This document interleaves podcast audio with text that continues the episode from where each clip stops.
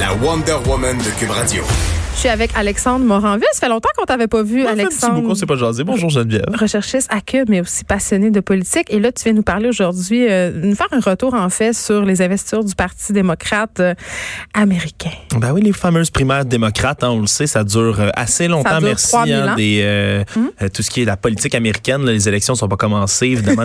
la, la campagne électorale n'est pas du tout commencée. Ça s'en va jusqu'à l'automne prochain. Mais déjà, évidemment, il faut choisir qui va affronter Donald Trump. Règle générale, il y aurait des primaires peut-être euh, républicaines aussi, mais là, dans ce cas-ci, il y a personne qui se présente contre Donald Trump. C'est lui qui va être là l'automne prochain. Mais reste encore, il y a huit candidats qui sont toujours en liste du côté démocrate. Et hier, c'était dans le New Hampshire. On y va État par État. Ouais. Euh, on s'en va chercher les Mais pourquoi candidats. c'était important euh, cet État-là particulièrement? En fait, ça vient tout de suite après l'Utah où il y a Ouais. eu une espèce de, de, de bug informatique dans les applications qui a fait en sorte, mais c'est un échec. c'est-tu le vote papier qu'on a pris des photos Hey, qu'on a non, C'est envoyé? encore pire. hein. Dans l'Utah, c'est encore pire. Non, non, mais c'est encore pire que ça. Hein. Je sais pas si tu savais. Non, ce qui- je sais arrivé, rien, là. Alexandre. C'est pour ça que tu es là. il y a une espèce de bug informatique là, qui, qui a paralysé leur système, mais en Utah, qui est toujours, une, selon une tradition, le premier État à voter.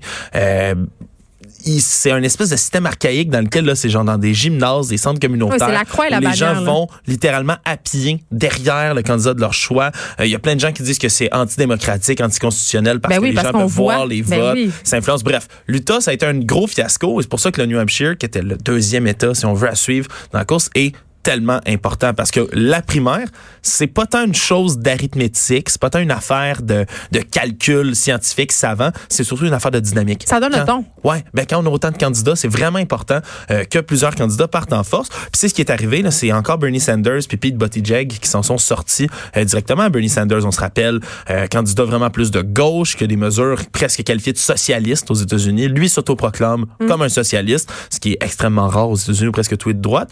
Qui euh, quand même avec euh, Pete Buttigieg qui est 40 ans plus jeune quand même que lui. Oui, puis Hein? lui, on l'a beaucoup attaqué, justement. Euh, Il y avait toute cette campagne de publicité par rapport au fait. euh, euh, il y a un des candidats qui disait, moi, pendant que je négociais avec l'Iran, lui, il faisait changer les trottoirs de sa ville. Là, on a vraiment tapé sur son inexpérience puis son jeune âge. Il a quand même été élu pour la première fois à 29 ans là, dans la petite municipalité de South Bend. Qui est Oui, mais maire d'une ville, président Ouais. des États-Unis, Alex. C'est sûr, c'est sûr qu'il y a une. Légère une- marche. Ouais, c'est sûr qu'il y a une grosse marche, mais dans tous les cas, Bernie, qui a eu à peu près 26 des voix, puis derrière lui, à 1% euh, Pete Buttigieg, 25% juste en arrière. Et là, euh, ça a été célébré tout de même comme une grande victoire pour Bernie Sanders. D'ailleurs, euh, on peut l'écouter hier, il a dit que c'était, il y avait une première étape importante de franchir.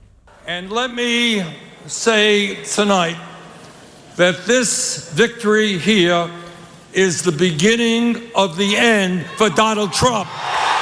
Il y avait une foule en liesse. Ouais. C'est quand, même moins fou que ce qu'il avait fait euh, la dernière fois, là, en 2016, quand il y avait eu là, les autres investitures. là, il avait gagné par une majorité épouvantable. Mais tout de même, euh, bonne, euh, bonne figure.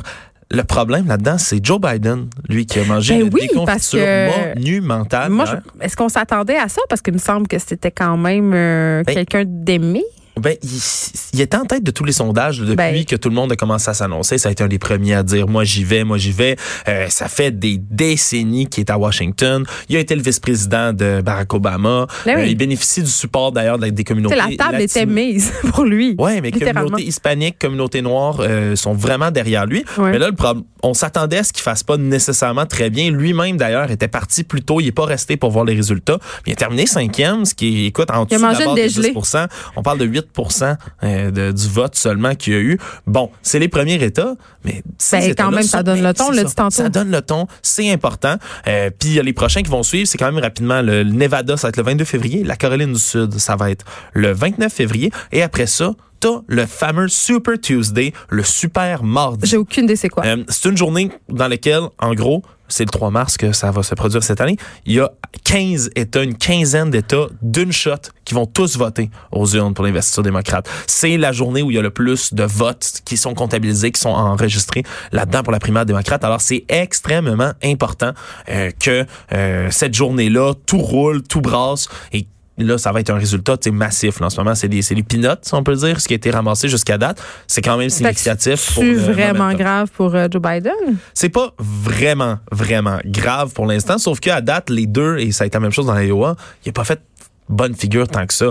Euh, c'est vraiment Joe Biden, euh, pas Joe Biden, Bernie Sanders puis Pete Buttigieg là, qui tirent leur épingle du jeu, voyons voir si ça va leur profiter pour le reste de la course. Euh, mais dans tous les cas, il est, il est pas tout seul non plus là, à pas s'être présenté du tout là-bas.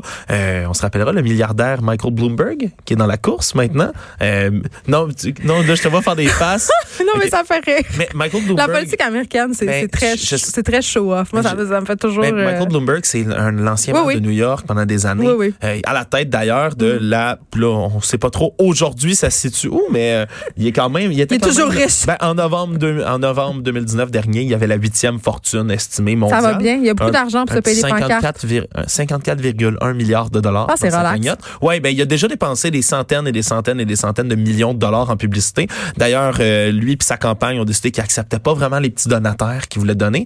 Sais, toutes les campagnes Hey, sont au financées. diable, le Ah, menu fretin. Ouais, ben exact. Non, mais exactement. Mais il a dit, moi, j'ai pas besoin d'aide. On pioche direct dans ma cagnotte. Alors, euh, non, mais en ça tout cas, au moins, il n'y aura pas de scandale tel qu'on l'a vu ici de, de dons euh, de- problématiques. ouais, de dons problématiques. Quoi qu'il en soit, c'était une course qui était c'est une course c'est toujours intéressante. Euh, ça change de, de tout ce qu'on pouvait voir. Puis le fait d'avoir Buttigieg, Jag, là, si je peux me permettre un avis personnel dans la course, c'est intéressant parce qu'il est vraiment plus jeune que tout le monde. hein. Il a 37 ans. Euh, puis pour tout le reste, Ah oui, c'est l'underdog, puis on l'aime ça. Ouais, mais Bernie Sanders a 78, Biden, Bloomberg, ils ont 77, Elizabeth Warren a 70. C'est des gens qui ont un Ouais, mais certain âge. C'est ça que j'aime dans la politique américaine, c'est a souvent des revirements, puis ces histoires-là, là, tu sais, le rêve américain, l'underdog, Mhm. je pense que ce candidat-là l'incarne à merveille. Alexandre Moranville, merci. Ça fait plaisir.